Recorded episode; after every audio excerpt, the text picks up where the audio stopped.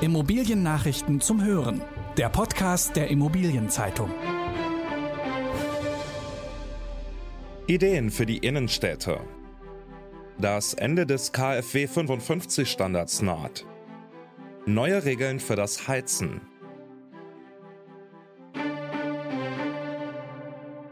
Ideen für die Innenstädte.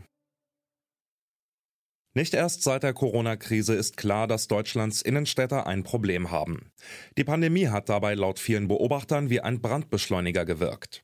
Um herauszubekommen, wie sich die Situation verbessern ließe, hatte die Immobilienzeitung vier Experten an einen Tisch geholt. In der Expertendiskussion zeigte sich, dass es reichlich Ideen für die Belebung der Ortszentren gibt. Einige davon sind rein auf den Handel bezogen, andere wollen die Innenstädte zu Orten machen, an denen wieder mehr Menschen wohnen, arbeiten und leben. Es wurde aber auch deutlich, dass es Defizite in Recht und Planung gibt, die neue Ideen eher blockieren, als sie zu fördern. Mit dem neuen Baugesetzbuch ist nach Meinung der Aachener Stadtbaurätin Frauke Burgdorf bestenfalls ein Anfang gemacht, um das zu verbessern.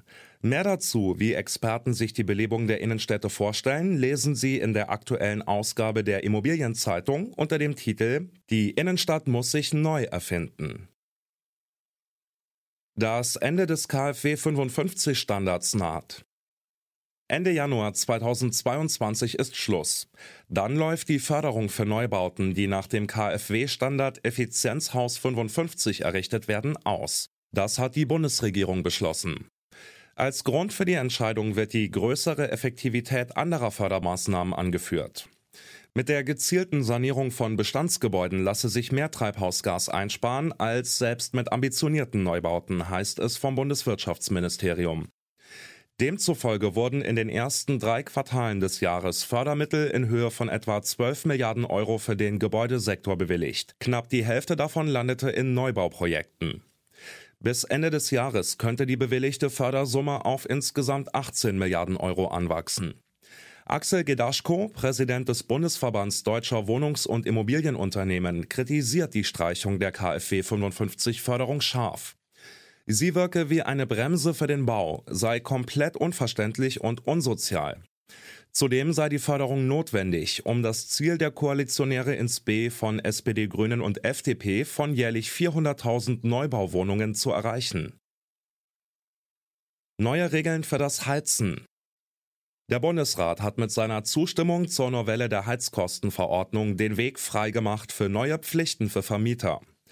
Die sollen ihren Mietern in Zukunft mindestens zweimal im Jahr Abrechnungs- und Verbrauchsinformationen zuschicken, sofern bereits fernablesbare Messgeräte installiert sind. Wo die noch nicht hängen, muss bis Ende 2026 nachgerüstet werden. Außerdem soll die Heizkostenabrechnung in Zukunft einen Vergleich zum vorherigen Verbrauch und zum Durchschnittsverbrauch enthalten. Eine Überprüfung der neuen Regeln nach drei Jahren soll Mieter vor Mehrkosten schützen. Ab wann die neuen Regeln gelten, ist aber noch unklar. Die Verordnung muss erst noch von der Bundesregierung erlassen werden und dafür gibt es noch keinen Zeitplan. Inflation könnte Immobiliencrash verhindern. Rainer Braun, Chef des Forschungsinstituts Empirica, glaubt, dass die derzeitige Inflation von Dauer sein wird. Damit könnten die Immobilienpreise nominal gleich bleiben, selbst wenn ihr faktischer Wert sinkt. Selbst bei einem drohenden Zinsanstieg würde die Luft aus einer Immobilienpreisblase dadurch nur langsam entweichen. Drohende Panikverkäufe und ein Crash könnten somit ausbleiben. Insgesamt hat sich die Gefahr einer Immobilienblase laut Empirica im dritten Quartal auf 336 Landkreise ausgeweitet. Im Vorquartal waren es noch 325 Kreise gewesen. Hamburg ist nun erstmals im Blasenindex vertreten. Für die Hansestadt und elf weitere Großstädte bleibt die Blasengefahr dabei laut Empirica eher hoch.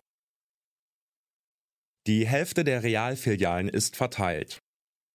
Rund 16 Monate nach dem Verkauf der Einzelhandelskette Real an die russische Investmentgesellschaft SCP hat rund die Hälfte des Filialnetzes neue Nutzer. Das hat die Lebensmittelzeitung ermittelt. Demnach hat Kaufland 62 Märkte integriert oder ist dabei, das zu tun. Edeka habe bisher 16 Realfilialen umgeflaggt, Globus 13 und V-Markt 2. 38 Filialen wurden geschlossen. Damit wäre knapp die Hälfte der 270 Standorte verteilt. Ein Sprecher von SCP wollte Zahlen der Lebensmittelzeitung auf Nachfrage der Immobilienzeitung nicht kommentieren. Um die Realtransaktion kümmert sich für SCP die Investmentgesellschaft X Plus Brix. Dieser hat selbst 34 ehemalige Realfilialen im Portfolio, die an Kaufland, Edeka und Globus vermietet sind. Die Logistik ist weiter auf der Überholspur.